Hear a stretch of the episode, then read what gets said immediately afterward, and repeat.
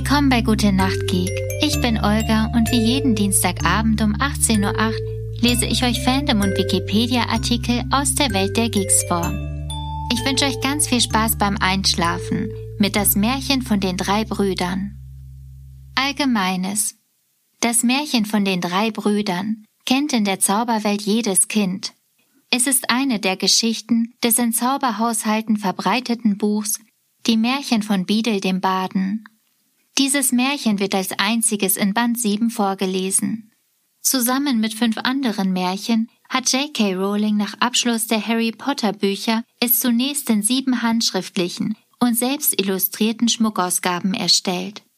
Seit Dezember 2008 gibt es das von ihr erstellte Märchenbuch auch als gedruckte Muggelausgabe im Buchhandel zu kaufen. Diese Ausgabe enthält zu jedem Märchen auch Anmerkungen von Albus Dumbledore. Inhalt Erzählt wird von drei Zauberbrüdern, denen der Tod ein scheinheiliges Angebot macht. Jeder von ihnen hat einen Wunsch bei ihm frei.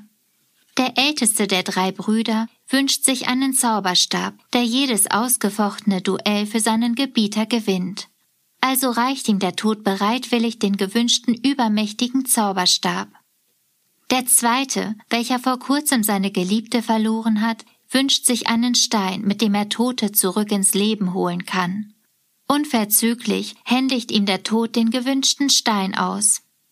Der dritte und jüngste Bruder jedoch misstraut dem Tod und wünscht sich deshalb einen perfekten Tarnumhang, mit dem er dem Tod ungesehen entkommen kann. Daraufhin gibt ihm der Tod widerstrebend seinen eigenen perfekten Tarnumhang. Wie der jüngste der drei schon geahnt hat, sorgen der mächtige Zauberstab und der magische Stein dafür, dass seine beiden Brüder bald darauf zu Tode kommen. Der perfekte Tarnumhang dagegen verhilft ihm zu einem langen, vom Tod unbehelligten Leben, bis er irgendwann freiwillig den unsichtbar machenden Umhang ablegt, um im hohen Alter den Tod zuzulassen. Anmerkung von Albus Dumbledore Obwohl Albus Dumbledore wesentlich mehr über die mächtigen Geschenke des Todes weiß, geht er lediglich auf das Märchen und die Legende ein, die sich daraus gesponnen hat obwohl zwei der Geschenke den Besitzern keineswegs den Sieg über den Tod bescheren. Das dritte, der perfekte Tarnumhang, der lediglich den Aufschub vom Tod bedeutet, behauptet eine Legende, die drei genannten Schätze gebe es wirklich, und wer in den Besitz aller drei käme, würde mächtiger als der Tod. Wenn auch der Hergang des Märchens verdeutlicht, dass der Tod seine beschenkten Opfer keineswegs laufen lässt oder gar ihnen Macht über sich verleiht, hält sich dieser gegenteilige Glaube hartnäckig.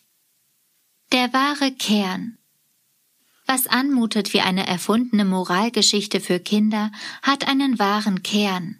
Die drei Heiligtümer des Todes, den mächtigen Zauberstab, den magischen Stein und den perfekten Tarnumhang gibt es wirklich, wenn er auch kein Geschenk des Todes sein dürfte. Jene drei Brüder, die ursprünglich diese Heiligtümer besessen haben, waren die Peveril-Brüder. Während der Zauberstab durch den Sieg über den Vorbesitzer weitergegeben wird, werden der Stein und der Tarnumhang der beiden anderen Peveril-Brüder an deren Erben von Generation zu Generation weitergegeben. Das war's für heute mit Das Märchen von den drei Brüdern. Ich hoffe, ihr seid am Schlafen und am Träumen. Ich freue mich aufs nächste Mal und gute Nacht.